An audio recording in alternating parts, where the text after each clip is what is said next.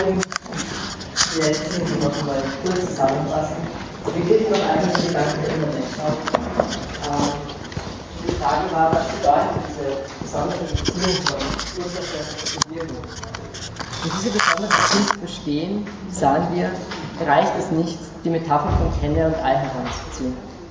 Obgleich sich in der Beziehung zwischen Gegenständen im Raum Verhältnisse zeigen, in denen das eine nicht ohne das andere existieren kann, ist die Tragweite der Beziehung zwischen Brahman und Welt eine, die über die Beziehung zwischen Objekten im Raum hinausgeht. Wie können wir uns diese Beziehung also vorstellen? Im Rückgang auf den eigenen Leib stießen wir auf den Begriff der Perspektivität.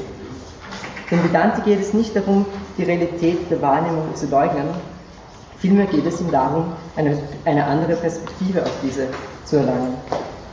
Diese Öffnung der Perspektive, welche leiblich bezogen wird, geht also nicht mit der Leugnung der Phänomene einher, sondern schafft eine weiter, ein weiter gefasstes Aufnehmen dieser Phänomene. Bin ich laut genug?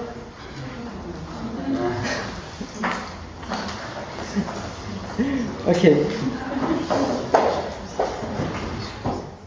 Wenn also aus der Befindlichkeit meiner eigenen Leiblichkeit die gewöhnliche Perspektive eine Welt von mir unterschiedenen äußeren, voneinander isolierten Objekten erscheinen lässt, besteht das Bestreben des Vedanti nicht in der Leugnung dieser, was ja eine Leugnung meiner Befindlichkeit wäre, sondern einer Öffnung.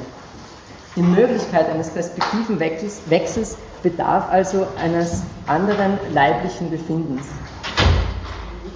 In der gewöhnlichen Wahrnehmung stehen wir als erfahrene Subjekte der Welt als Außenwelt gegenüber als isolierte Gegenstände unter Gegenständen.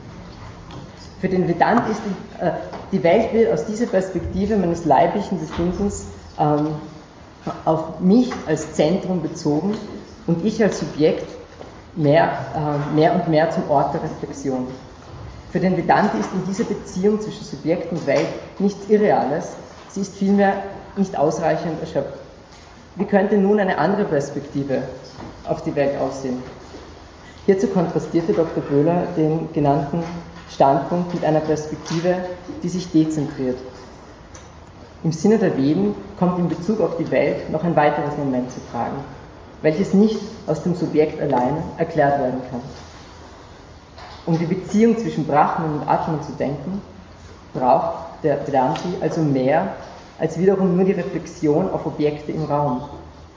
In wohlverstandener Weise könnte man sagen, braucht die Reflexion auf sich selbst.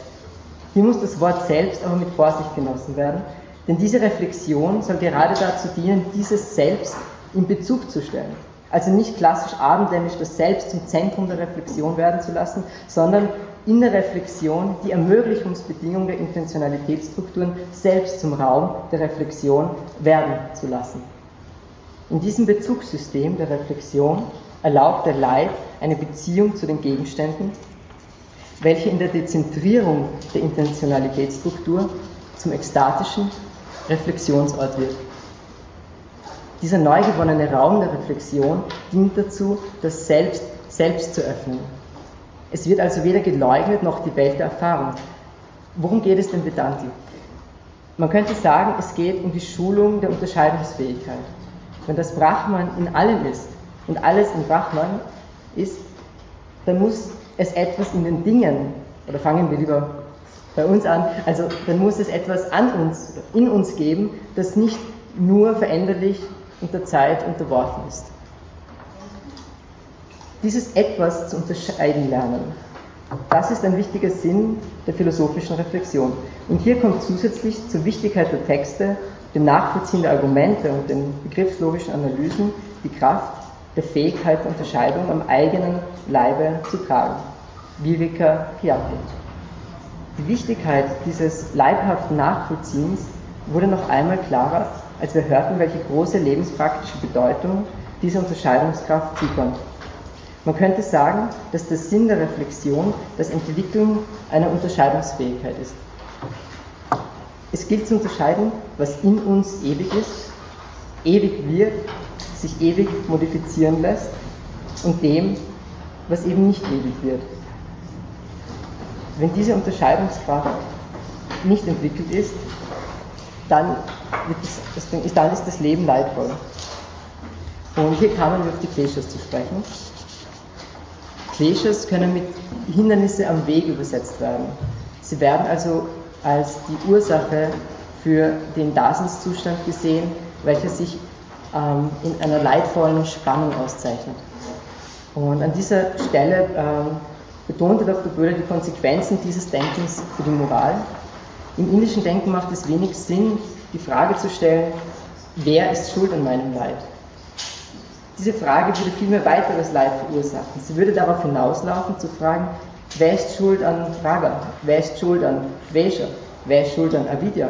Diese Fragen würden den Blick für das Problem verstellen und das Subjekt entweder überfordern oder aus der Verantwortung nehmen.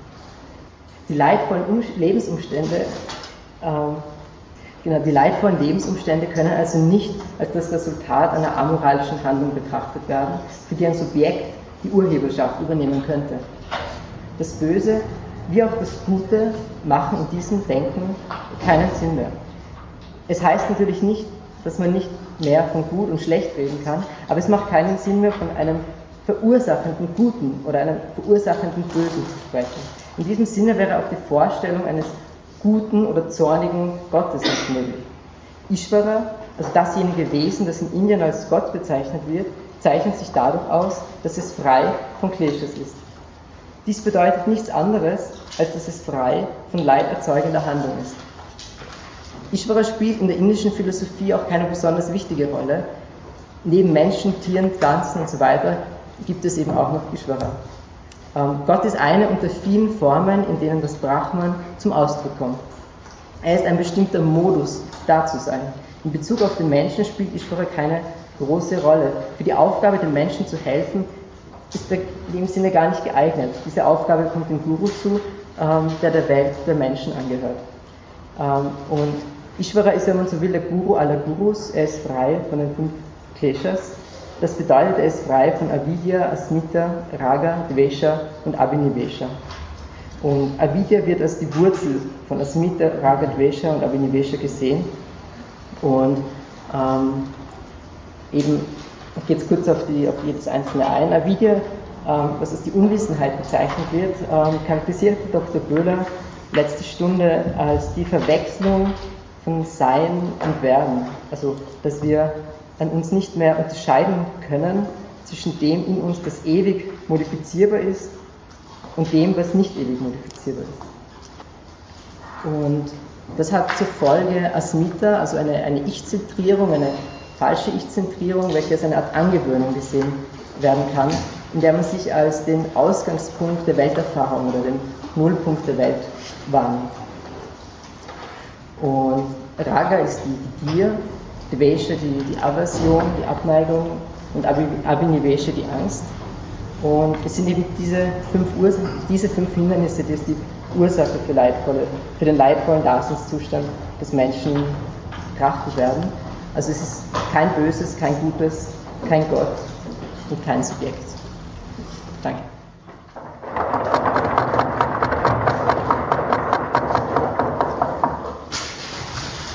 So gibt es Fragen, wir warten noch. gibt es Fragen auf den Protokollanten? Alles klar? Ja, aber man, man hört doch ganz gut. Ja? Frage ähm, bei dieser Reflexion, also bei der Unterscheidungsfähigkeit.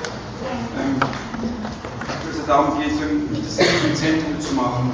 Kann man sagen, es geht darum, eher so das Ich zu transzendieren? Weil ich bedenke, wenn ich wirklich einen Reflexionsvorgang habe, ich doch irgendwie selbst im Zentrum dieses Reflexionsvorgangs.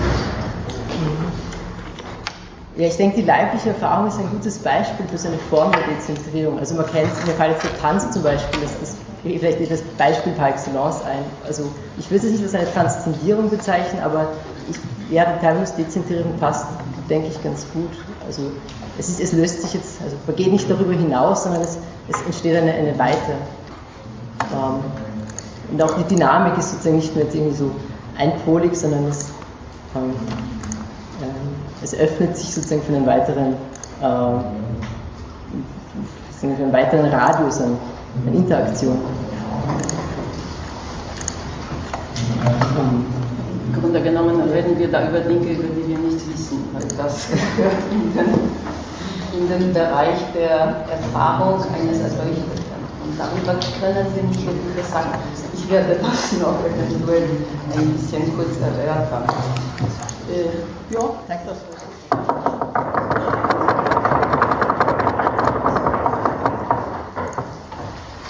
Gibt es an mich irgendwelche Fragen direkt, was Ihnen auf der Zunge brennt, was Sie sich nicht getraut haben, welche Fragen selbst oder was Ihnen gerade jetzt einfällt?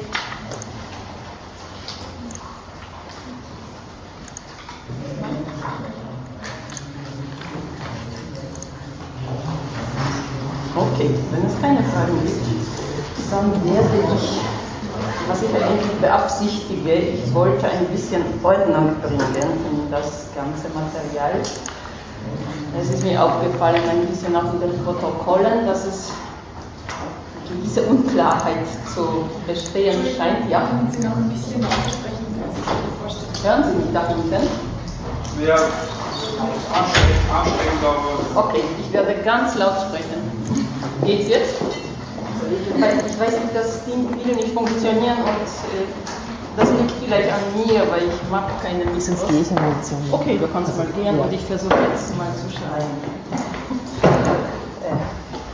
Ich wollte äh, in Sachen Texte noch ein paar Sachen sagen. Äh, Nämlich, wir haben dieses Buch, das Sie alle kennen, steht auf Moodle, das System des Vedanta. Wissen Sie, äh, was das für ein Buch ist überhaupt? Das ist eine, eine Frage. Das ist aber mh, nicht so ganz ohne, weil nämlich äh, steht auch das System des Vedanta. Was ist Vedanta? Außer denen, die im Tutorium waren, wissen das. Vielleicht wissen das die anderen nicht so ganz, ganz genau. Vedanta? Ja? der letzte Teil des Veda, also ich glaube, es gibt Ja. oder Also, sechs Teile. Das ist die erste Bedeutung. Es gibt Vedanta hat grundsätzlich zwei Bedeutungen, die man auseinanderhalten muss. Das erste ist, wie der Kollege richtig sagt, äh, das Ende des Veda. Weil, ich weiß, dass das zustande kommt. Das heißt nämlich Veda ist Anta. Anta heißt, Ende auf Sanskrit. Die zwei Vokale fallen zusammen und es entsteht ein. Deswegen Vedanta. Das ist wie gesagt die eine Bedeutung. Die äh, andere Name für, diese, für dieses Ende des Veda ist Upanishaden. Das haben Sie wahrscheinlich schon mal gehört.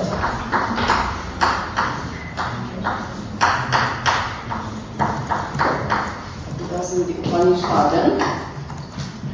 Äh, ganz kurz zur Erinnerung, der Veda ist ein Korpus von Texten, das mit dem.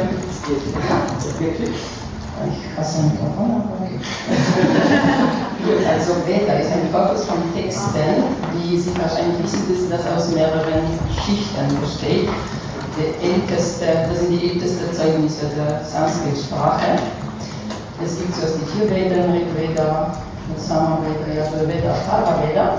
Daran schließen sich die Brahmanas an, also sprich dann die Opferrituale der Väter. Dann gibt es noch Aranya, das ist die richtig und der letzte Teil sind die Upanishaden. Das ist ja eigentlich, jedenfalls betrachtet man das so der wirklich philosophische Teil, kann man sagen. Äh, Bei der Rigveda sind recht Götterhinnen, obwohl der Aurobindo da gewisse, äh, gewisse philosophische Ansätze ablehnen kann, aber das ist nicht allgemein anerkannt, dass man glaubt, das sind halt Götterhinnen, die bei den Opfern, das ist sehr wichtig für die vedische Religion, das Opfer, und werden das verwendet, um halt bei den Göttern irgendwelche Vorteile sich zu verschaffen. Das wird uns jetzt nicht interessieren, aber wollte man lange darüber reden. Okay, also jetzt die Upanishad, das ist die erste Bedeutung von Vedanta. Die zweite Bedeutung ist das, was wir mit dem Namen Shankara verbinden. Das ist ein philosophisches System. Äh, wir, wenn wir von philosophischen Systemen sprechen, in Indien müssen wir etwas vorsichtig sein, weil das Wort Philosophie hat im Sanskrit überhaupt keine Entsprechung. Das muss einmal gesagt werden. Die philosophischen Systeme heißen Darshana, schreibe ich zur Sicherheit auf. Darshana,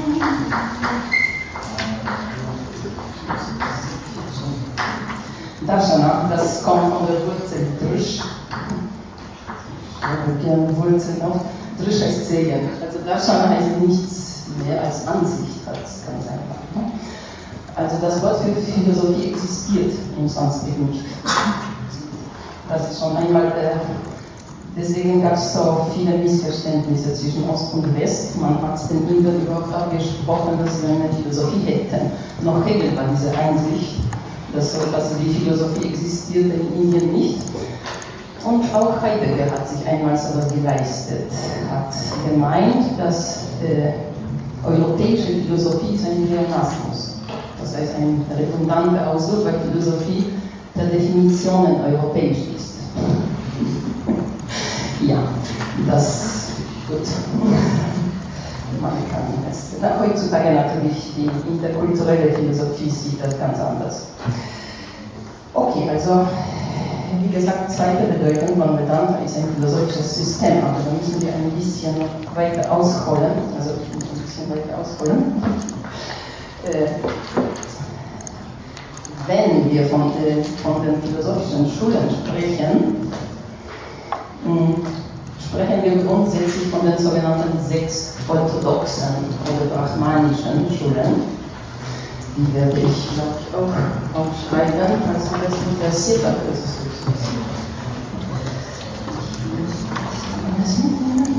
Gut. Also, es, gibt, äh, es gab in Indien eine Tradition der öffentlichen Debatten. Die haben sich zwischen verschiedenen Brahmanen, Brahmanen, das sind die vedischen Priester, und die waren Gelehrten dieser Zeit, wie das normalerweise bei den Priesterklassen ist, das war bei uns im Mittelalter auch nicht anders. Und äh, diese Brahmanen, manchmal auch, manchmal auch die, die Kshatriyas, also die, die Mitglieder der Ritterkaste, die zweite Kaste, gibt hier in Indien bekannt.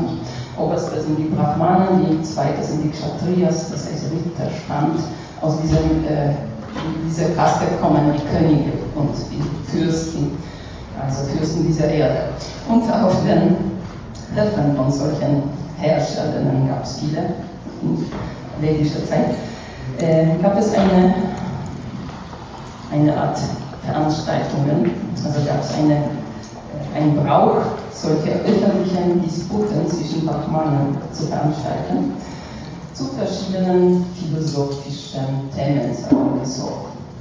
Und aus dieser Tradition der öffentlichen Disputen, das war sozusagen die reinste Performance-Philosophie, das war wirklich Philosophie on Stage.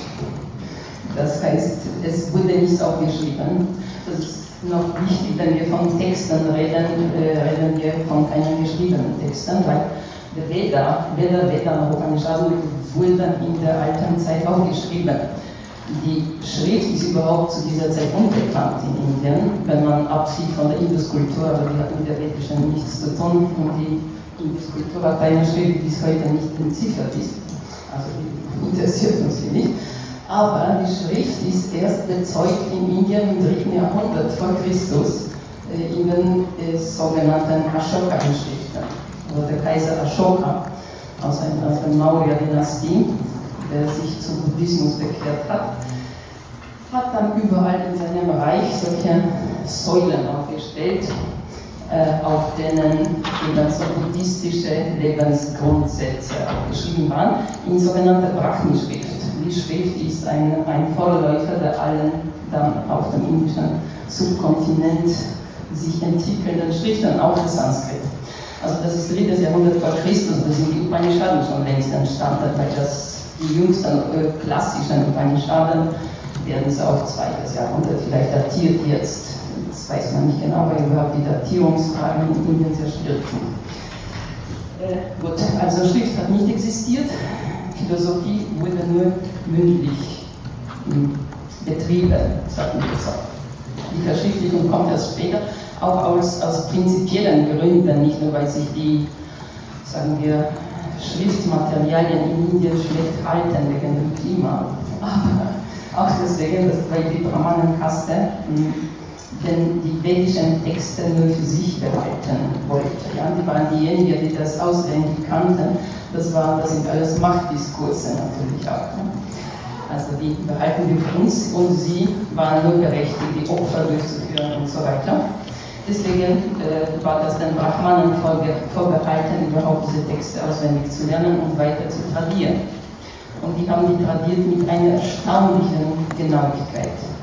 Also die lernten das von Kindesbeinen an, von sechs Jahren angefangen und die lernten das zuerst auswendig, also ohne es zu verstehen.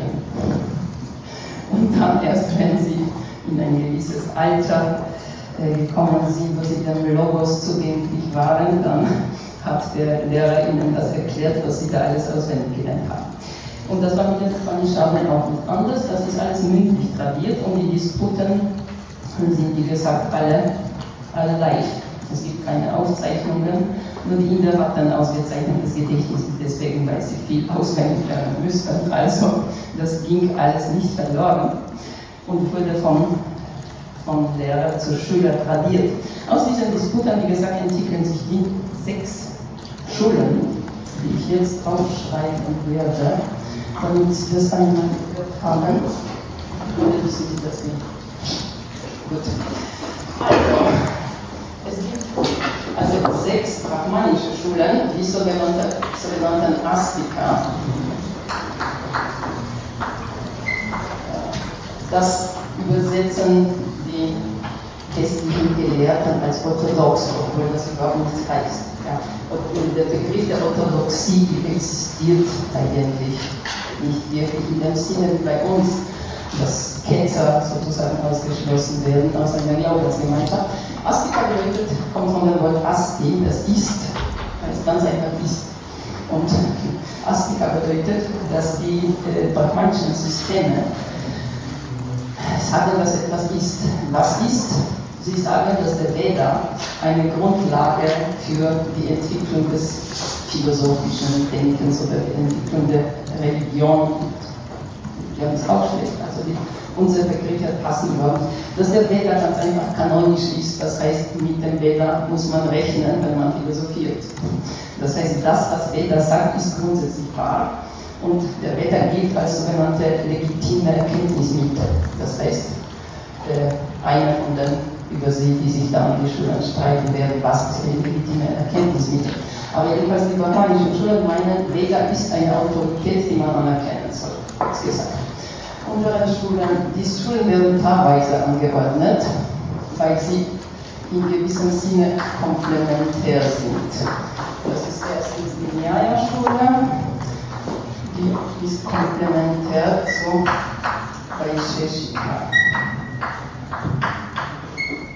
Okay. Äh, Nyaya ist so etwas wie heutzutage die analytische Philosophie. Die beschäftigen sich grundsätzlich mit, der, mit den Argumentationstechniken mit der äh, Gültigkeit der Beweise, Gültigkeit der Argumente. Das ist direkt ein, äh, sozusagen ein, ist hervorgekommen aus diesen Disputen, weil wenn man öffentlich, öffentlich diskutiert, diskutiert, muss man irgendwelche Regeln aufstellen, das ist klar. Welche Argumente gelten, welche nicht. Was ist eine schlüssige Beweisführung, was, was eine nicht ist. Also Nya ist vor allem mit der Logik beschäftigt bei Sheshika liefert dazu, sagen wir, eine Ontologie. Eine Ontologie im Sinne, dass sie auch listet, was es so alles gibt. Das ist so wie Coins Buch on what there is. was, was da ist. Sie kommen dann auf irgendwelche 24 Kategorien, das soll uns hier auch nicht interessieren. Jedenfalls, das ist die ontologische quasi Untermauerung zu Jahren zweites Paar werden, sind etwas bekanntere. Das ist Sankhya und schaue, Yoga. Yoga ist ein ursprünglich ein philosophisches System, wie man sieht. Äh, Yoga ist mehr mit der Praxis der Geistbeherrschung, also der Gedankenkontrolle und so weiter beschäftigt, die wir in der Yoga-Vorlesung erfahren, Yoga Patanjali, wissen das, Yoga Chitta Vritti Rodhava. Yoga ist die Stilllegung der geistigen Wellen. So, damit hat sich Yoga ursprünglich beschäftigt und gar nicht mit, mit Körperstellungen oder solchen Sachen. Und Sankhya liefert wiederum dazu eine Ontologie, und zwar eine dualistische, es gibt zwei Prinzipien, Purusha und Prakriti. Purusha ist das reine Bewusstsein, sagen wir, Prakriti ist die Natur oder Materie. Das reicht und jetzt das letzte Paar, das ist Namsa und Vedanta.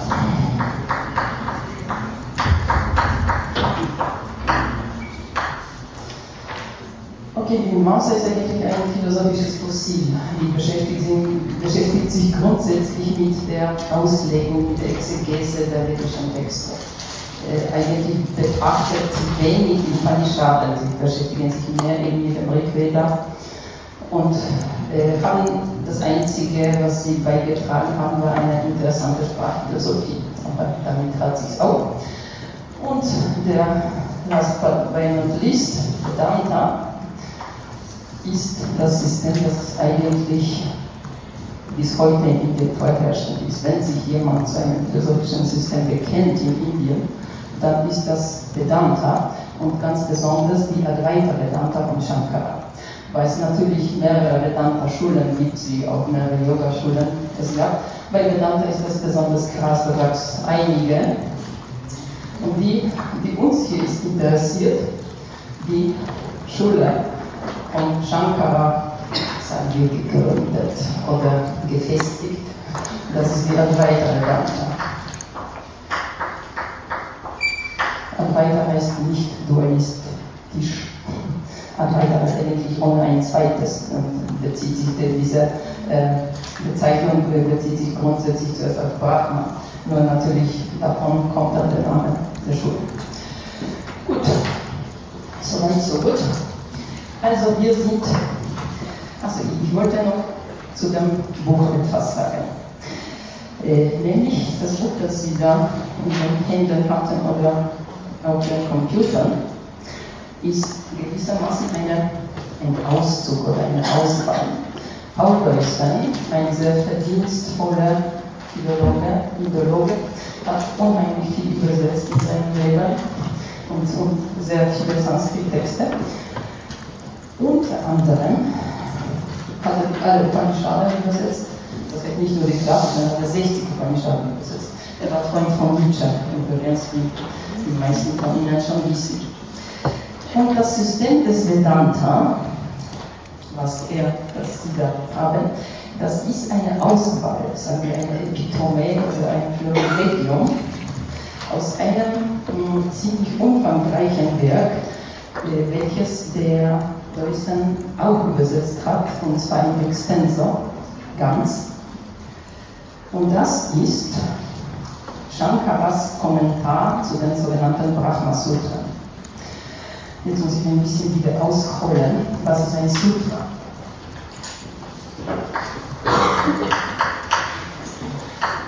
Die meisten werden vielleicht das wissen, aber für die, die es noch nicht so ganz genau wissen, äh, jede von den Schulen dann sechs Orthodoxen, von den Nicht-Orthodoxen habe ich nichts gesagt, aber das sind die Buddhisten, also Bauta, Jaina und die Materialisten, Charvaka oder Lokayata, die werden uns hier, also Buddhisten interessieren uns schon gewissermaßen, aber ich muss sie jetzt gar nicht aufschreiben. Äh, also Sutra. Jedes System hat einen Basistext, auf das sich bezieht dieses die äh, Sutra, äh, also Sutra ist ein Neutrum, das Sutra. Äh, Sutra heißt wirklich Farbe. Und das ist ein, was alles wir mit Leitfaden, roter Faden und so weiter assoziieren.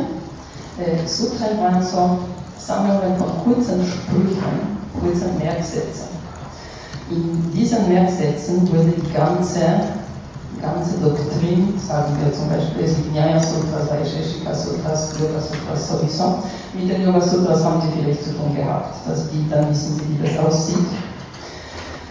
Es, Im Fall von Yoga, sind die Yoga Sutras von Patanjali, 195 Merksätze, meistens zweizeitige, äh, die die ganze Lehre einer bestimmten Schule ebenso prägnant äh, zusammenfassen, dass man das auswendig lernen kann und als Eselsbrücke benutzt. Ganz einfach, das war gedacht für die Schüler, die sollten die Sutren auswendig lernen und dann erst kann man zum Lehrer und ließen sie sich, sich erklären, was das heißt. Es ist nämlich verschieden. Manche Sutren, wie im Fall von Yoga, sind durchaus verständlich. Also Yoga steht da in oder okay, kann man irgendwie verstehen, aber dass man natürlich darüber werden Tonnen von Literatur geschrieben, also ist auch nicht ohne. Nur die Yoga-Sutren sind, wie gesagt, an sich verständlich. Dagegen die sogenannten Vedanta-Sutras, also die Basis, der Basistext der Vedanta, aller Vedanta-Schulen, ist ohne Kommentar absolut unverständlich.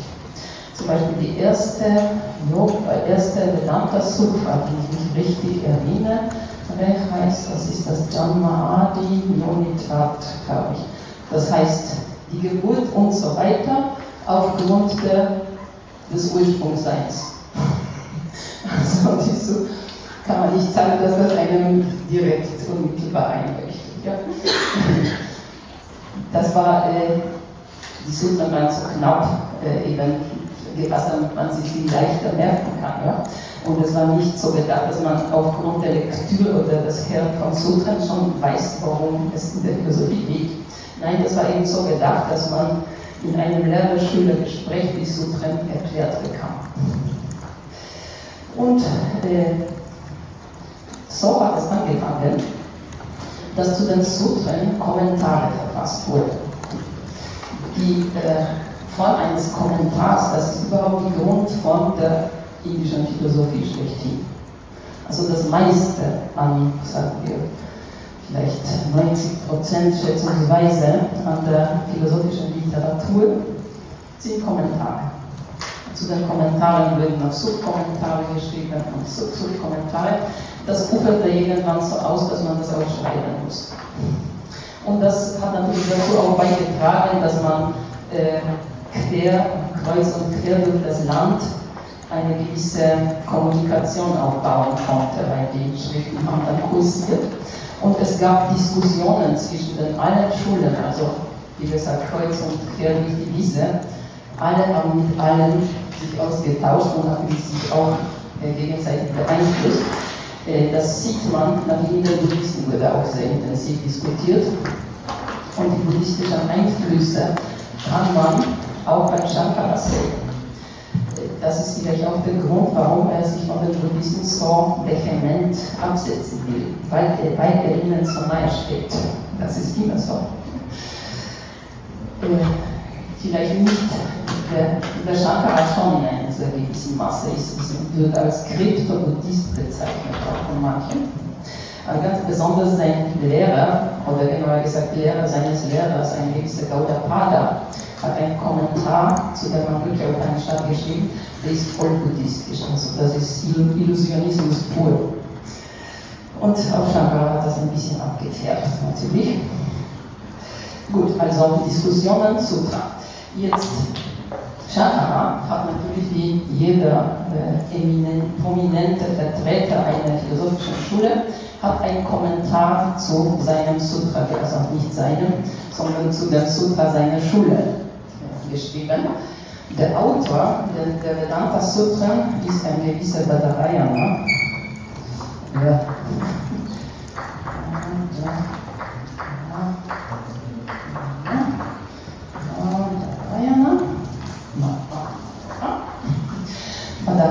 etwa zweites Jahrhundert nach Christus, man weiß es nicht so genau. Also zwischen Badarayana und Shankara gibt es locker 500 Jahre Abstand. Ja, 5 bis 6 Shankara ist, wie wir wissen, 8. oder 8. und 9. Jahrhundert. Okay, also der Badarayana hat Vedanta Sutras oder auch Brahma Sutras genannt, geschrieben. Es gibt noch einen dritten Namen, der auf der, äh, was steht das hier, wie steht ich, aber auf der, vollen Übersetzung steht, dass das der unbeschreiblich lange Titel Shariraka Mimamsa Sutras. Das heißt Sutras, die betreffen die Untersuchung über den Verkörperten. Shariraka heißt der Verkörperte und es geht natürlich um den Brahman, der sich verkörpert. Also wir haben da schon einige Textschichten. Wir haben zuerst den Deusen, der über Shankara spricht. Ja? Shankara kommentiert den Badarayana und der Badarayana, Badarayana, die Sutren des Badarayana, haben sich verstanden als die Zusammenfassung der Upanishade. So kommen wir wieder. Deswegen heißt dieses System Vedanta natürlich. Ja? Also Badarayana hat äh, natürlich das alles nicht, sich nicht selbst ausgedacht, das steht in einer Tradition natürlich. Das ist genauso wie Patanjali, er hat Yoga nicht erfunden, sondern er hat zusammen, äh, zusammengetragen, ganz einfach, das, was im Umlauf war und versucht hat, das irgendwie zu kodifizieren, um eine feste Grundlage für die Vedanta-Schule zu schaffen. Also, wie gesagt, wir haben diese vier, vier Textschichten, die man in diesem Text unterscheiden soll, weil das wird nicht immer so, so deutlich, was da jetzt Deusens Kommentar ist, was ist Shankara-Zitat, was ist Badarayana Sutra, da wird einmal die Sutra zitiert, die erste, und es gibt unzählige bei Shankara auch Zitate aus der Upanishad.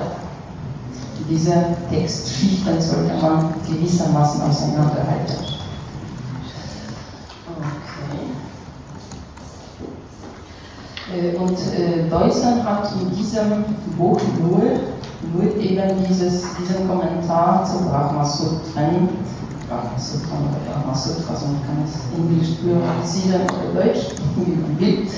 Äh, er hat berücksichtigt hier nur dieses eine, das ist allerdings das Opus Magnum Shankaras, sein einflussreichstes Werk und nicht nur sein, sondern Shankara im Kommentar zu Brahmasutra gilt als das bedeutendste Werk der indischen Philosophie überhaupt. Obwohl er auch, wie gesagt, Kommentare zu allen Upanishaden geschrieben hat, Kommentar zu Bhagavad Gita und zu der, äh, zum Gaudapada Karika. Aber äh, berücksichtigt hier nur, nur die, das Kommentar, nur den Kommentar zu den Brahmasutras. Okay? Das sollten wir auch wissen.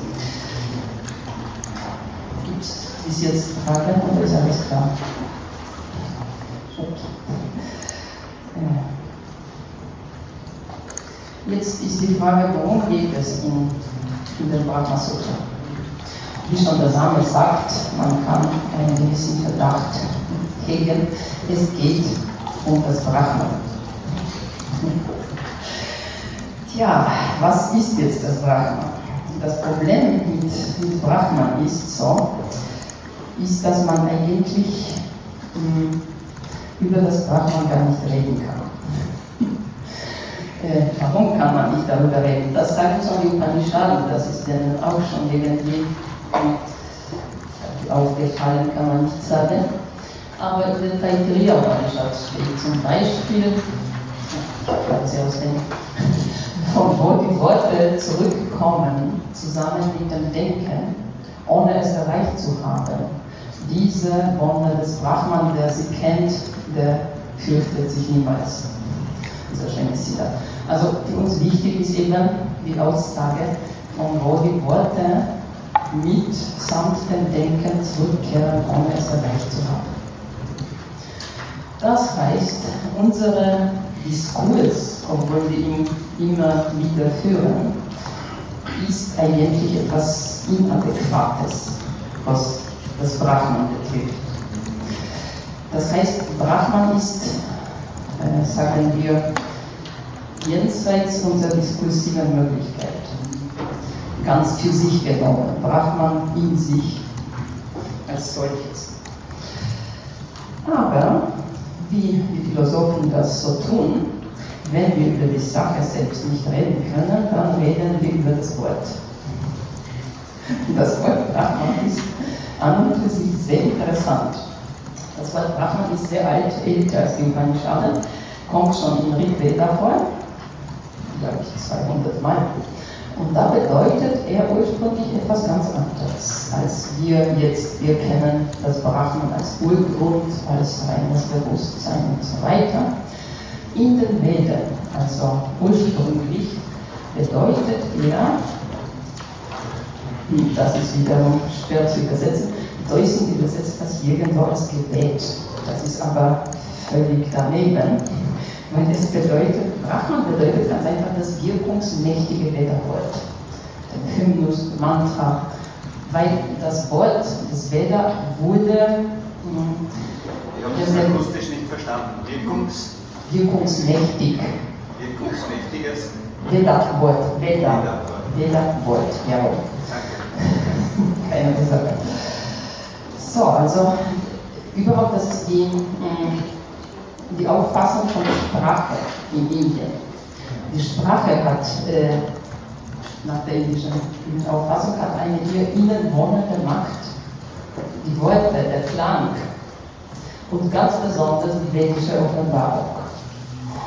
So erklären, erklären sich auch, erklärt sich die Wirksamkeit der Rituale.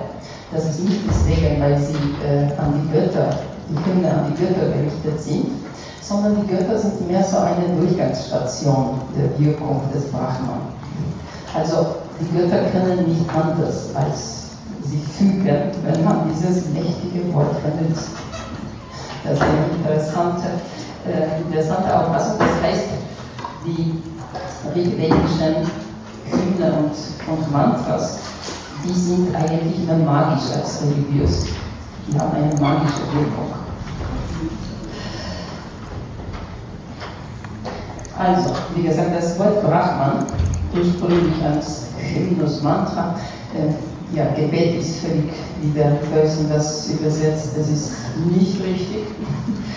Nur später wandelt sich das Wort, kommt von der Wurzel Brich an für sich, das äh, heißt groß machen, wachsen lassen. Also die Konnotation der Macht ist schon äh, irgendwie dahinter.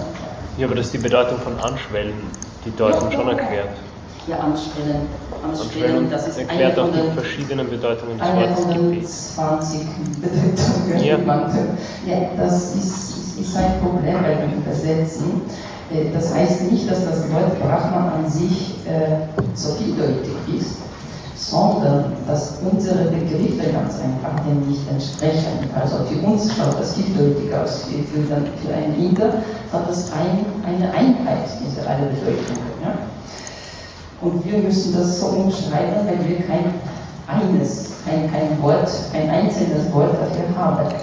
Das heißt, anschwellen heißt eh groß machen, wachsen lassen und so weiter. Das ist alles eine sozusagen semantische Familie. Äh, und das Wort Brichat, das hier sehr oft fehlt, ja, groß, breit, mächtig, aber auch hell heißt es. Und aus diesem, äh, aus diesen ersten Gegebenheiten im Laufe der Jahrhunderte entwickelt sich dann, der Brahman emanzipiert sich sozusagen und wird dann langsam zu einer, zu einer Macht, die dem ganzen Universum zugrunde liegt. Das heißt, er löst sich gewissermaßen von der vedischen Offenbarung und wird dann als der, wie wir ihn schon kennen, als Urgrund betrachtet. Und das findet statt schon in den Upanishaden.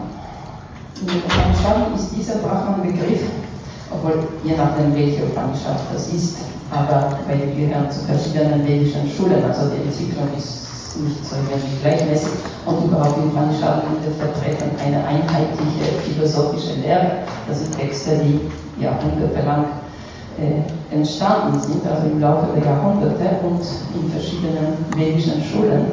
Es gibt Upanishaden des Rigveda, des Yajurveda, Samaveda und so weiter. Und natürlich da stehen sehr verschiedene Sachen drin.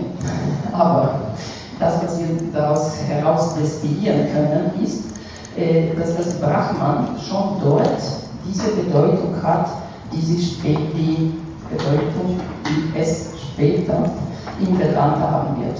Das heißt, die Bedeutung des Urgrunds und die Bedeutung Satchitananda, das heißt sein Bewusstsein, Glückseligkeit.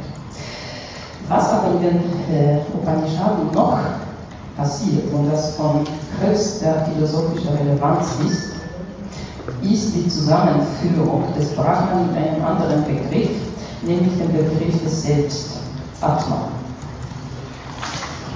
Schreibe ich das auf, Atman, dann ist auch Das Wort Atman ist auch umgangssprachlich ganz unschuldig als Reflexivpronomen quasi oder selbstbezügliches Wort verwendet, heißt das einfach selbst, ich selbst. Ne? Und dann emanzipiert sich sozusagen der Atman zu einer philosophischen Bedeutung und heißt dann das Selbst großgeschrieben. Und dieses Selbst wird in den Upanishaden dann mit dem Brahman identifiziert. Man muss das so sehen, nämlich das Brahman als, als Macht, als Potenz äh, wurde gesehen als vor allem den Brahmanen innewohnend. Weil die Brahmanen konnten dieses Veda-Wort auswendig und sie konnten es handhaben. Deswegen äh, haben sie sich selbst so betrachtet, dass ihnen diese Macht des Brahman innewohnt. Dagegen, bei Atman ist das ganz anders. Das Selbst ist etwas, was eigentlich äh, auf etwas niemand einen besonderen Anspruch hat, also vor anderen. Selbst ist alles und jenes. Ja? An und für sich, äh, das Selbst, sagen wir, wohnt jedem Wesen inne, ob jetzt Mensch oder Tier oder Pflanze oder Stein, das ist alles selbsthaft. Man soll das nicht jetzt eine Warnung, ein Kamerad, man soll es nicht mit der Ich verwechseln. Also ich und selbst sind zwei völlig verschiedene Dinge in, in der indischen Philosophie. Eigentlich quer und durch, bis auf gewisse Ausnahmen und schon ganz besonders in Vedanta.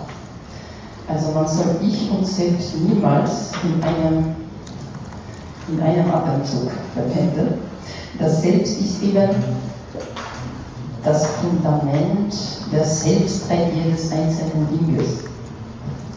Und Ich ist eine Kategorie, die auch schon in den Upanishaden vorkommt, äh, die ich sagen soll. Das ist, äh, es wird Ahamkara genannt. Das schreibe ich gleich auch auf. Das Ich, also Ich heißt grundsätzlich Aham, heißt Ich als, als Personalpronomen, Ich. Aber man hat dazu, daraus noch ein Wort gemacht, Ahamkara, kommt schon in Chandogya Upanishad, Chandogya Upanishad 27, ich weiß. Ahamkara, es wird manchmal übersetzt als der Ich-Macher. Das ist aber nicht so ganz hundertprozentig, weil der Macher, da assoziieren wir das irgendwie so, dass in unserem Inneren ist ein Homunculus, der uns erst zu, zu Ich macht. So soll man sich das nicht vorstellen. Das ist eher eine Funktion der Selbstzuschreibung, könnte man das so ausdrücken, äh, dass verschiedene eben Gefühle, Gedanken und so weiter erst zu meinen macht. Das heißt, das Ich bemächtigt sich gewissermaßen dieser Gefühle und sagt, das ist meins das ist mein Körper, das ist mein Gedanke, das ist meine Idee, also Ende weg. Das ist alles äh, die Funktion des Ich. Das Ich ist äh, ein Teil eines größeren Komplexes, das Antahkarana genannt wird, das heißt das innere Organ, zu dem auch äh, das Denken gehört, der Intellekt, das Unterbewusstsein und so, und so weiter. Das je nach System variiert noch das. Also, zum Atman noch einmal. Äh, wir haben dieses äh, Zitat gehört, was die feine Essenz dieses Weltalls ist, das ist das Wahre oder Seiende, das ist der Atman, das bist du, steht Aketo. Das äh, wurde hier zitiert, das ist ein Zitat aus der Chandogya Upanishad, 6. Kapitel, wo ein Vater, ein Brahmana natürlich, ein gewisser Udvaraka Amoni seinen Sohn Stepaketu belehrt. Und da fällt eben dieser Mahavakya, der große Spruch, Tatvam Asi, das bist du. Und dieses Tat bedeutet nichts anderes als Atman, das Selbst. Und das ist natürlich nicht als Ich gemacht, gemeint. Das hätte keinen Sinn, weil ist sowieso ich bin ich. Ne?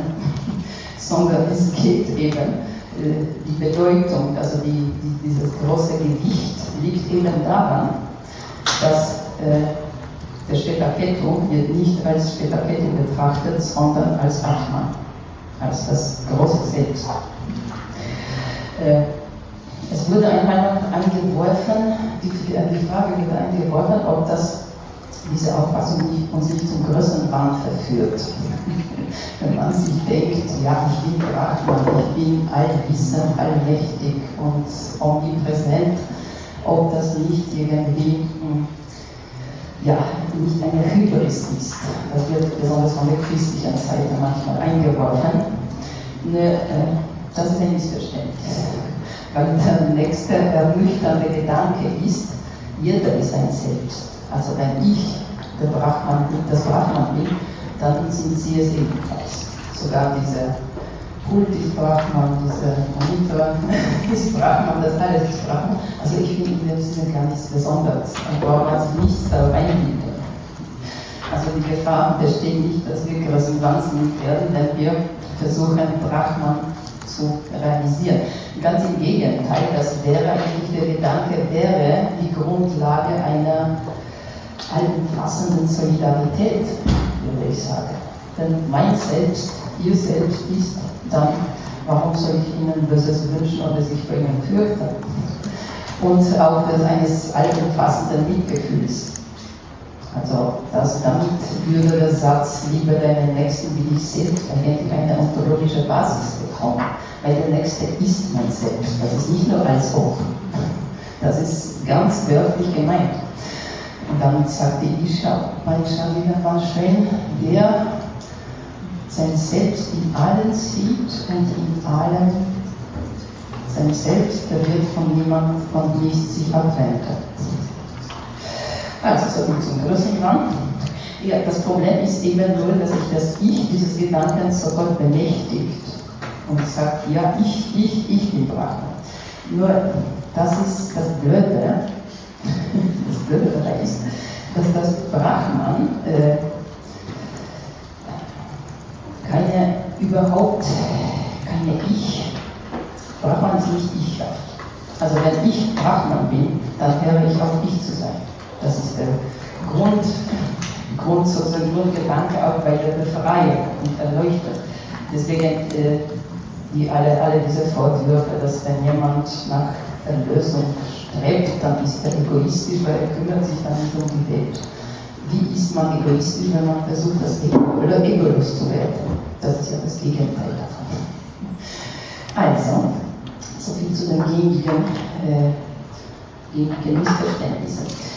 So, was über Brahman noch zu sagen ist und was die Upanishaden auch sagen, das Brahman, jetzt kommen wir von dem Wort ab, kommen vorsichtig vielleicht zur Sache. Das Brahman wird als Satchit Ananda beschrieben, also definiert, das ist auch nicht so wirklich. Äh, das Ananda ist auch nicht so ganz sicher. In Taittiriya Upanishad steht Ananda, das heißt unendlich. Also der ist sein Bewusstsein und entweder Unendlichkeit oder Glückseligkeit. Ja. Nur die Ananda, also die Glückseligkeit hat sich dann so durchgesetzt. Das Brahman als reines Sein und reines Bewusstsein ist damit, das ist der Grund, warum wir über ihn nicht sprechen können, der ist nämlich völlig eigenschaftslos. Das ist das, was in der europäischen Philosophie sehr lange überhaupt nicht bemerkt wurde dass das Bewusstsein, um Bewusstsein zu sein, muss, hm, sagen wir so, wie der Raum sein. Wäre der Raum mit irgendwelchen Eigenschaften behaftet, dann äh, wäre, würden diese Eigenschaften nicht als solche in Platz nehmen können. Also wäre der Raum ein Körper, dann könnte der Körper nicht in ihm sein. Genauso ist es mit dem Bewusstsein. Weil alles, alles, woran wir nur denken, alles, was wir uns vorstellen können, jede Substanz, Eigenschaft, Relation und so weiter, ist oder sein kann der Gegenstand des Bewusstseins. Also das Bewusstsein kann nichts davon sein. Wie gesagt, die Analogie mit dem Raum ist nicht so schlecht, obwohl sie hat, hat natürlich ihre Einschränkungen. Äh, so gesehen äh, braucht das Brahman, um in einen Erkenntnisprozess einzutreten, das Brahman ist Bewusstsein, das heißt nach indischer Auffassung, das Bewusstsein erkennt nicht in diesem Sinne, in dem wir erkennen. Wir erkennen als Subjekt ein Objekt, das heißt, es ist eine Relation der Dualität zwischen uns. Nicht so mit Brahman. Das Brahman, um irgendwas zu erkennen, braucht er einen Erkenntnisapparat. Das heißt, er braucht zum Beispiel das Mentale, er braucht die Sinnesorgane. Ohne das kommt keine Erkenntnis zustande. Das ist anders als unsere europäische hm, Vorstellung von Geist. Unser Geist ist das, was erkennt, was Gedanken hat und so weiter, ganz, ganz unmittelbar. Also Geist ist eine immaterielle Substanz, das immaterielle Gedanken hat. Nicht so in Indien. Das Einzige, was man immateriell nennen kann, ist das reine Bewusstsein, also Atman Brahman. Das erkennende Apparat, also die Sinnesorgane und das Manas, Manas wird, das ist ein unübersetzbares Wort hier, es wird zwar mit Geist übersetzt, aber das ist gerade das Schlechte daran, weil mit Geist assoziieren wir überhaupt andere Dinge als die Inder mit Manas. Äh, Manas steht in etymologischer Verbindung mit Mind, Englischen, und mit dem lateinischen Mens. Ja? Das ist dieselbe, sagen wir, aus der indogermanischen Familie, die Verwandtschaft. Also Mens bzw. Mind ist das, was er eigentlich erkennt. Das ist nicht das Brahman. Und jetzt kommt, kommt das Clou, nämlich äh, alle diese Erkenntnis, das ganze Erkenntnisapparat, also Manas Intellekt, Buddhi und die Sinne, je nach wie gesagt, je nach Schule variieren die Menge der Elemente, die da in dem Erkenntnisapparat gehören, die sind allesamt materiell. Das kann uns vielleicht überraschen, wenn wir das zum ersten Mal hören, aber Sie hören das wahrscheinlich nicht zum ersten Mal. Das heißt, dieses mentale Substrat, wie, auch immer, wie es auch immer beschaffen sein mag, ist kein immaterieller Geist. Es ist materiell, nur natürlich jetzt nächstes Kaverat, nächste Warnung. Äh, die, der Begriff Materie ist natürlich im indischen, also im indischen Bereich ganz anders, wird, ganz anders verstanden als das, was wir unter Materie verstehen oder bis noch vor kurzem verstanden haben. Jetzt wissen wir es auch besser, dass die Materie eigentlich aus der wir bestehen, ist grundsätzlich Vakuum. Ja? Und die Materie nichts anderes als Vakuumfluktuation ist oder Streams oder welche aus der Theorie jetzt ist. Na jedenfalls aber noch Schopenhauer zum Beispiel war überzeugt, dass die Grundeigenschaft der Materie ihre Undurchdringlichkeit ist. Er hat darauf bestanden, dass Materie fest und undurchdringlich ist. Nicht so für die Inder in Indien von, wird von Anfang an angenommen, als eine Selbstverständlichkeit, dass die Materie mehrere Krankheitsgrade sind. Das heißt, es gibt die grobstoffliche Materie, aus der wir, aus der wir bestehen, die Pizza und Ice Cream, die unseren Körper formen. Aber es gibt noch einige andere Schichten.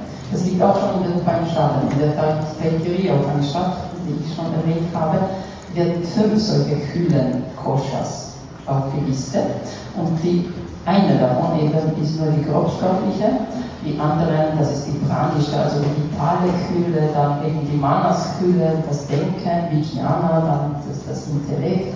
Dann kommt noch eine Ananda Maya Kosha, sogenannte die Kühle der Glückseligkeit oder sogenannte Kausalkörper. Also wir haben alle mehrere Körper so aufeinander geschichtet wie eine Zwiebel. Und der Gedanke zwar von einem feinstofflichen Körper ist der westlichen Tradition auch nicht ganz fremd. Nämlich wir haben im Neoplatonismus, wie Sie vielleicht wissen, durchaus den Begriff eines feinstofflichen Körpers und ganz besonders in der Renaissance hat sich das schön entwickelt. Also alle diese Renaissance-Platoniker waren überzeugt, wir haben auch einen feinstofflichen Körper, das was heutzutage in Esoterik Astralkörper heißt. Wir hören dauernd vom Astralkörper und Astralreisen. Warum das Astral heißt, das ist interessant. Das war die neuplatonische oder schon platonische Vorstellung, dass die Seele äh, noch vor der Verkörperung existiert, das wissen wir. Und sie aus dem Pleroma, wo, wo sie die Ideen schaut, irgendwie in den Körper hinabsteigt. Und die erste Sphäre, durch, sie, die sie hinabsteigt, ist die Sphäre der Fixsterne. Und die Vorstellung war, dass während die Seele hinabsteigt zur Erde, nimmt sie in jeder Sphäre ein entsprechend feines Körper an. Also in der astralen Ebene, auf der planetarischen Ebene, das ist die sogenannte Ochemates Psyches auf Griechisch, das ist das Fahrzeug der Seele. Und dann natürlich bei der Ankunft auf, auf der Erde nimmt die Seele den grobstofflichen Körper an. Also das ist, wie gesagt, auch unsere Tradition, nicht ganz, nicht gänzlich fremd. Und dann natürlich kam Descartes und hat die Materie vom, vom Geist ganz rigoros getrennt und seitdem haben wir ein Problem. Gut, also, ja, jetzt kommt noch zu diesen Sachen Brahman Atman eine sehr interessante Stelle, die hier ebenfalls schon zur Sprache kam, wenn Sie sich erinnern an, diesen, an dieses Zitat, der in der Erde wohnen, von der Erde verschieden ist, der die Erde nicht kennt, dessen Leib die Erde ist, der die Erde innerlich regiert, der ist ein Selbst, Atman, Deutsch übersetzt Seele, was ich überhaupt nicht nachvollziehen kann, der ist ein Selbst, der innere Lenker, der Unsterbliche. Das ist der sogenannte Antaryami-Kapitel der Upanishad. Der Antaryami auf Sanskrit, muss ich nicht aufschreiben, schreibt man so, wie man sagt, das heißt Land Antaryami. Das ist der innere Lenker, übersetzt. Und das, was Sie da gehört haben über die Erde, das ist erst der Anfang. Das geht nämlich weiter. Das wird äh, in der charakteristischen, für die sehr charakteristischen, repetitiven Manier für alle altertümlichen Texte eigentlich, wird das wiederholt für zuerst für die Elemente, Wasser, Feuer, dann Luftraum, Atmosphäre, Wind, Himmel, Sonne, Mond und Sterne, Äther, also Raum, Finsternis und Licht. Das sind alle möglichen Erscheinungen, die man bereits auflisten konnte. Von denen wird eben gesagt, dass der Antaryami ihnen inne wohnt, sie kennen ihn nicht, aber sind sein Leib. Dann kommen alle Wesen, Sapani, Bhutani, denn alle Wesen nicht kennen, dessen Leib alle Wesen sind, der alle Wesen innerlich regiert, der ist ein Selbst, der innere Lenker, der Unsterbliche. Das ist ein äh, gewisse Yajnavalkya übrigens, der diese Lehre an einem anderen Brahmanen erteilt. Das ist übrigens auch ein Beispiel von solchen, solchen Disputen zwischen den Philosophen und Fürstenköpfen.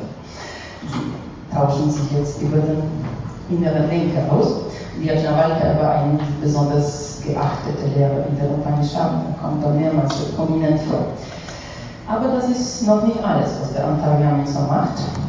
Als nächste kommen noch Lebensenergie wird gesagt, ja, dass der Antarian mit Berliner wohnt und dass sie ihn nicht kennt. Dann kommt die Rede, das Auge, das Gehör, die Haut. Und dann am Ende das Mentale, also Manas und Vijnana. Wir können das Manas vielleicht wird auch oft verstanden als der gemeinsame Sinn, die Koine Eistesis bei Aristoteles, dass alle Sinnesdaten äh, synthetisiert zu einer einzigen Wahrnehmung. Äh, das wäre, äh, sagen wir es etwas mit Verstand bei Kant, dagegen Vijnana wäre die Vernunft. Ja?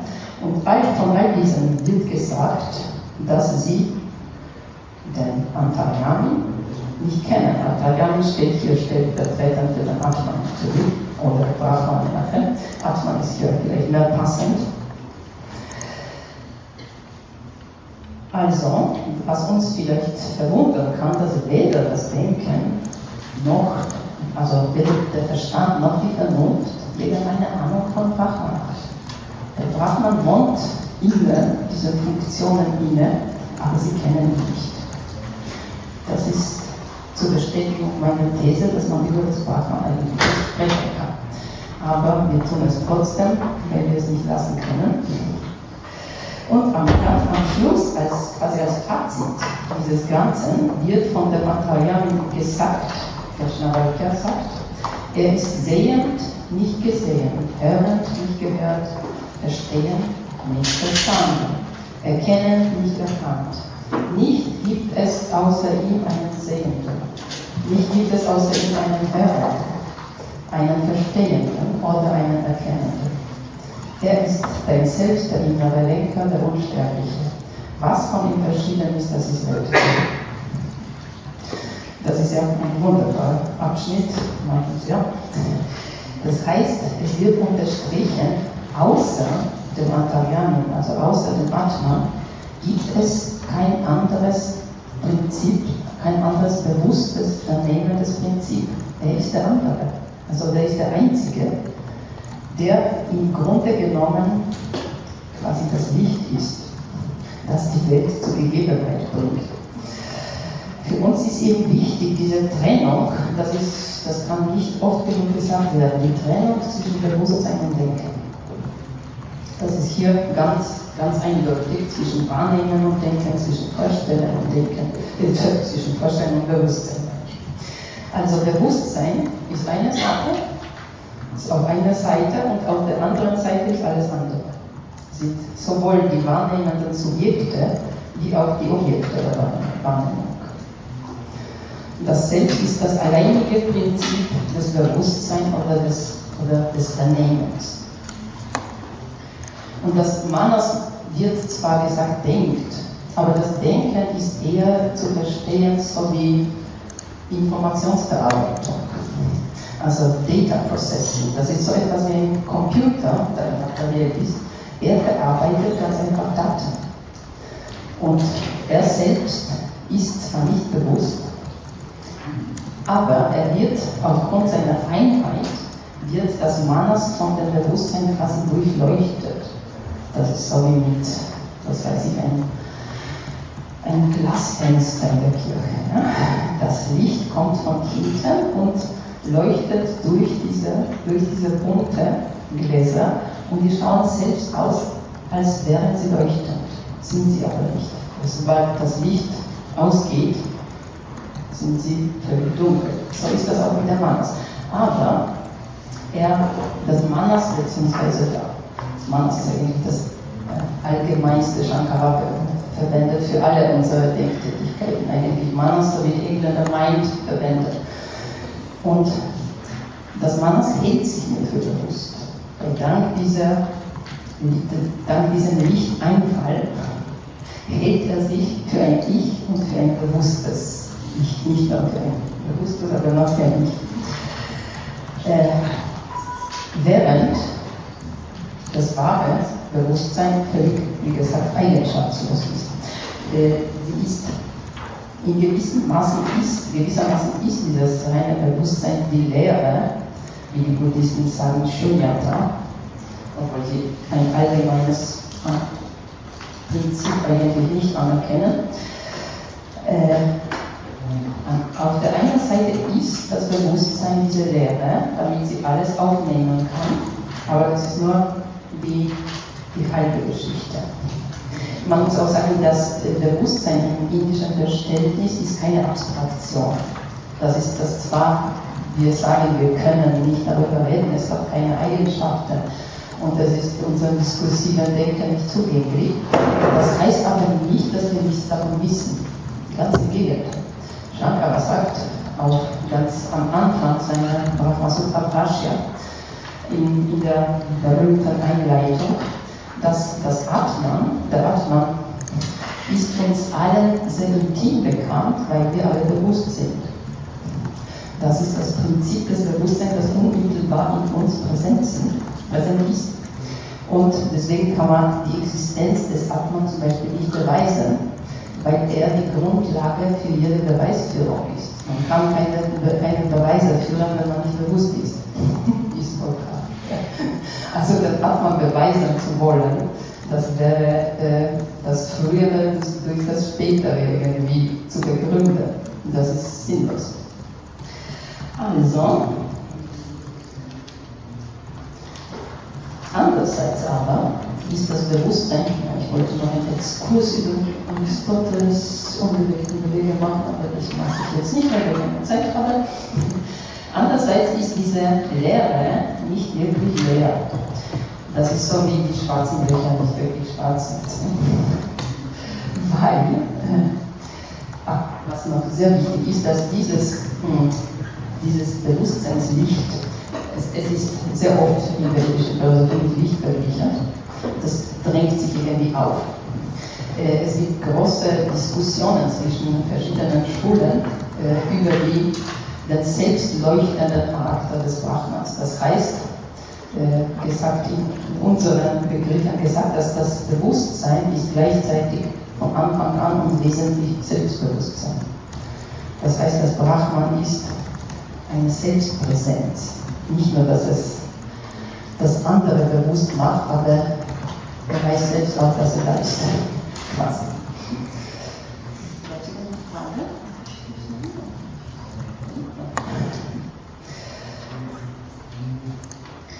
Wir sind in der westlichen Tradition gewohnt, irgendwie das Bewusstsein dem Geist auf gewisse Art und Weise unterzuordnen. Das heißt, man sagt ja immer, es gibt einen Geist, das ist eine Substanz, und Bewusstsein wäre eine Eigenschaft. Das ist für die Inder eigentlich unbekannt, das ist auch eine unhaltbare Position. Darauf, darauf kann ich jetzt nicht eingehen, aber es gibt eine ganz, äh, ganz rezente Diskussion auch darüber. Äh, kann ich auf Anfrage irgendwo was darüber sagen. Am Rande. Jedenfalls, äh, wie gesagt, es gibt keinen Geist in der Welt. Obwohl, der Deutsche, wie wir gelesen haben, schreibt da irgendwas über Geist. Jetzt habe ich Seite nicht, aber wurscht. Und ja, er schreibt am Anfang des eines Kapitels, dass Brahman ein geistiges Wesen ist. Da denkt er, da ist die Deutschen noch sehr europäisch. Das Brahman ist nicht ein geistiges Wesen, das Brahman ist das reine Bewusstsein. Das ist kein Geist, auf jeden Fall. Jedenfalls, wenn wir unter Geist etwas anderes als Bewusstsein verstehen, dann ist Brahman oder Atman kein Geist. Das muss man mit Nachdruck betonen. Und zweitens, dieser äh, die zweite Sache, die wir noch, die ich noch herausstreichen wollte, was den, äh, das Brahman von dem europäischen Geist unterscheidet, das Brahman ist nicht personenhaft, er ist nicht ichhaft. Er ist zwar, es, was es ist zwar selbsthaft, also atmanhaft, aber nicht ichhaft. Das heißt, äh, das Brahman ist ein Bewusstsein, dessen Zentrum überall ist. Oder sagen wir, ist dezentral oder nicht perspektivisch. Das haben wir, ich, schon zu einem Protokoll gehört. Während Ahamkara etwas, sagen wir, Punktuelles ist, von dem man eine Perspektive auf die Welt ausgeht, ist das Brahman das Gegenteil davon. Das heißt, er hat kein, es hat kein Zentrum, das Brahman, beziehungsweise der Atman. Und zu der Lehre noch. Einerseits ist das Brahman von allen Eigenschaften frei zu sprechen. Andererseits ist er, wie das Brahma Sutra sagt, der Ursprung, Ursprung aller, aller Erscheinungen, sagen wir, oder aller Phänomene, Ursprung der Welt ganz einfach. Äh, wie geschieht das? Das ist natürlich auch eine sehr knifflige Frage. wie aus dem Brahman die Dinge darauf hervorgehen. Äh, also wie gesagt, wir dürfen uns Brahman nicht so denken, als wäre er ein leerer Behälter, so wie man mh, des Öfteren bei uns im Westen, besonders bei Kant zum Beispiel, ist das so, dass die Vernunft bzw. der sogenannte Geist eben etwas Leeres und völlig Kraftloses ist quasi. Das ist ein reiner Behälter, der von außen gefüllt werden muss, durch die Eindrücke und so weiter, von etwas wesentlich anderem gefüllt werden muss. In dem Brahman verhält sich das eben umgekehrt. Das ist zwar zum Beispiel in Samkhya so, dass der Purusha ist ein reine, reines Bewusstsein und die Prakriti, die Natur, führt für ihn jeweils sein Theaterstück auf und er schaut nur zu. Äh, bei ihm Vedanta ist das anders, dass nämlich das Brahman, wie gesagt, ist das eine und ein zweites, auch ein Chandogya Upanishad Zitat, ist gleichzeitig wird als Gefühle bezeichnet. In der Brihadaranya Upanishad gibt es ein schönes, äh, schöne Bezeichnung. Also das sagt Purnam Ada, Purnam Idam, Purnam Purnam Adakshate, Purnasya, Purnam Adaya, Purnam Eva, Ashishate. Das heißt, dieses ist die Fülle, jenes ist die Fülle. Aus der Fülle geht die Fülle hervor, nimmt die Fülle von der Fülle weg, so bleibt die Fülle zurück. Das heißt, dass Brahman an und für sich eine Fülle ist. Mit der anderen Fülle ist die Welt gemeint. Ja, aus der einen Brahman-Fülle kommt die Fülle der Welt zurück, aber auch wenn das Brahman diese Fülle zurückzieht, diese Manifestation der Welt, was er auch und so tut, ja, weil die Welt geht irgendwann zugrunde mit den sogenannten Laya und Pralaya, das heißt, die sind die Entwicklung, sind die Perioden, wo sich die Welt ausdehnt und dann die andere, wo sich die Welt zusammenzieht. Ja. Auch wenn die Welt zusammengezogen im Brahman ruht, ist er trotzdem die Fülle.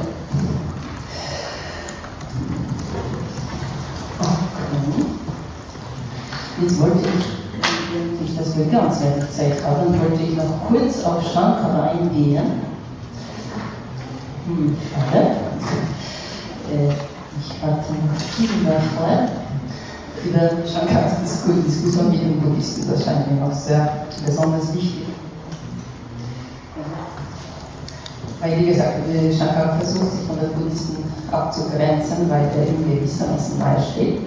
Und die Streitpunkte sind nicht nur die Existenz der äußeren Welt, die Hauptstreitpunkte sind vor allem die Existenz eben des Urgrunds. Die Buddhisten verneinen so etwas. Die Buddhisten behaupten, es gibt kein Atman. Also kein Brahman, keinen Atman. Das ist die sogenannte Anatman-Lehre, die nicht selbst wäre. Es gibt kein Selbst, das ist alles nur von Moment zu Moment sozusagen. Das sind kausal so, Zusammenhänge, dass die Welt erschafft sich in das Moment neu quasi. Von dem vorhergehenden Zustand geht er in den nächsten Zustand. Das heißt, die Zeit ist nicht kontinuierlich für Buddhisten, sondern besteht aus Zeitquanten, aus Momenten. Und das eine, das eine Zeitquantum generiert das nächste. So einen etwa ähnlichen Gedanken finden wir dann im Yoga. Deswegen sage ich, dass Yoga von Buddhisten gewissermaßen auch beeinflusst wird. Aber was wir hier besonders, äh, besonders betont haben, war die, der Streit mit den Buddhisten über die Existenz der Außenwelt. Die Argumentation Shankara verdient meiner Meinung nach eine etwas nähere Betrachtung, weil äh, das ist diese, äh, diese Passage, wo der Buddhist behauptet, die, dass alles, was wir wahrnehmen, nur Vorstellungen sind und keine äußeren Dinge existieren. So, Shankara äh, will zeigen, und tut das auch, dass sich der buddhistische Standpunkt nur des Sehen eigentlich selbst aufhebt. Das müssen wir genauer anschauen. Was sagt der Buddhist? Was sagt, der Buddhist sagt nämlich, dass die erstens, dass die Existenz der sogenannten äußeren Dinge unmöglich sei, weil sie aus kleinen, unendlich kleinen Teilen bestehen und so weiter, so abenteuerliche Annahmen. Und äh, weil sie gar nicht dort sind, wo sie erscheinen, nämlich draußen, sagt der Buddhist. Dass die Trennung von Vorstellung und Objekt nicht möglich ist, weil sie immer zusammen. Wir können die Objekte unabhängig von Vorstellungen oder ihren mentalen Repräsentationen nicht wahrnehmen. Und der berühmte Traumargument, das berühmte Traumargument natürlich Halluzinationen und Vorstellungen. So, Shankara zuerst argumentiert äh, mit dem, wie Husserl es nannte, natürliche Einstellung. Die natürliche Einstellung ist eben das, dass die Dinge ganz einfach da sind, weil wir sie wahrnehmen. Ganze Welt sie wahrnehmen, genau genommen. Und das, also können sie nicht nichts sein. Und diese, hm, nun, diese natürliche Einstellung trifft eigentlich den Punkt nicht, weil der Buddhist behauptet nicht, dass wir die Dinge nicht wahrnehmen. Oder dass, dass sie nichts seien. Er sagt nur, sie sind nur mentale Bilder und beziehen sich nicht auf nichts außerhalb ihrer selbst. Shankara nämlich äh, macht es macht er nur so spannend, weil er schreibt ja das alles. Ja. Er erfindet den Buddhisten seinen Gegner. Das ist wahrscheinlich vielleicht eine Reminiszenz einer echten Debatte.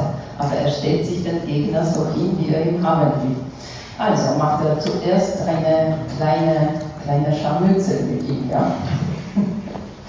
Und sagt, okay, ja, wenn die Dinge, die können doch nicht sein, weil wir sie alle, kann nicht sein, dass sie nicht sind, weil wir sie alle sehen. Das trifft natürlich den Idealisten nicht so wirklich. Ja, wir sehen sie, aber der Idealist behauptet ja nicht, dass wir sie nicht wahrnehmen, sondern dass wir nicht das, dass die Dinge nicht das sind, wofür wir sie halten. Das, das ist der strenge Punkt. Also die Gegebenheit der Welt steht hier gar nicht zur, zur Debatte. Die Gegebenheit der Welt ist eine Tatsache, die beide an und für sich akzeptieren. Aber Shankara wollte sich nur warm machen für das, was kommt.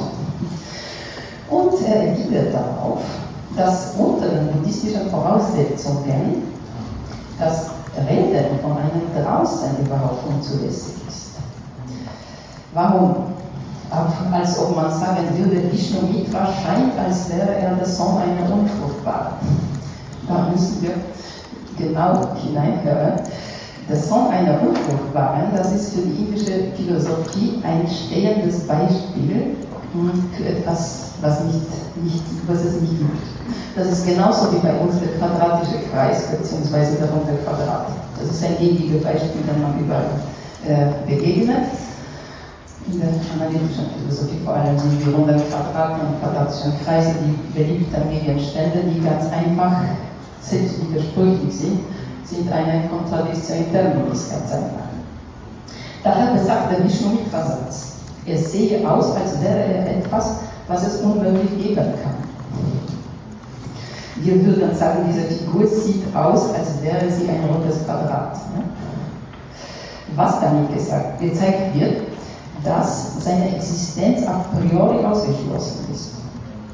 Und zwar, weil die Buddhisten sagen, es gebe kein Draußen. Äh, worum es da geht, wenn es nämlich keine Gegenstände außerhalb unser, unseres mentalen Apparats gibt, dann der Begriff selbst von draußen ist illegitim. Wo käme dann der Begriff draußen her, wenn es kein draußen gibt? Das ist eben das, das runde Quadrat. Es gibt, gibt kein draußen. Also warum sagt der Buddhist, schauen so, als wären sie draußen, das heißt, als wären sie das runde Quadrat angesagt. Das heißt, was Shankara hier unterstellt, und damit hat er recht, der Buddhist versucht ein Münchhausen-Kunststück durchzuführen. Das heißt, er nimmt aus der Erfahrung, aus der Erfahrung nimmt er den Begriff, den Begriff draußen, ja, aus der sinnlichen Erfahrung. Woher soll sonst haben wir diesen Begriff? Aus der sinnlichen Erfahrung haben wir den Begriff von draußen. Und sich auf diese äh, sinnliche Erfahrung stützen, versucht er dieselbe Erfahrung auszuhebeln. Das ist genau Münchhausen. Ja? Er versucht sich an den Haaren äh, raufzuziehen, wo die Hand natürlich, die ihm raufziehen soll, muss sich auf die Füße stützen. Also muss in der Wahrnehmung fest verankert sein, sozusagen down to earth stehen und gleichzeitig sich auf die Füße stützen, versucht er, diese Füße vom Boden zu heben. Das ist genau die Rede von draußen, das ist eigentlich nicht gibt. Und hier muss man Shankara äh, recht geben, dass diese Literatur absurd ist. Ja? Wie Aristoteles sagt, in solchen Situationen ist es Atopon, das ist deplatziert. Okay, jetzt ist unsere Zeit um, leider. Aber ich glaube, wir müssen mit dem Wichtigsten sind wir da. Über die ich wollte noch über die eigentlich die Erkenntnistheorie des Vedanta ein bisschen reden, aber das können wir auch Tutorial machen. Heute ist nämlich Tutorial, also wenn Sie etwas mehr wissen wollen, dann 19 Uhr, 2, 3, 10. So, ich danke Ihre Geduld und denke, es ist das irgendwie ein bisschen ins wird.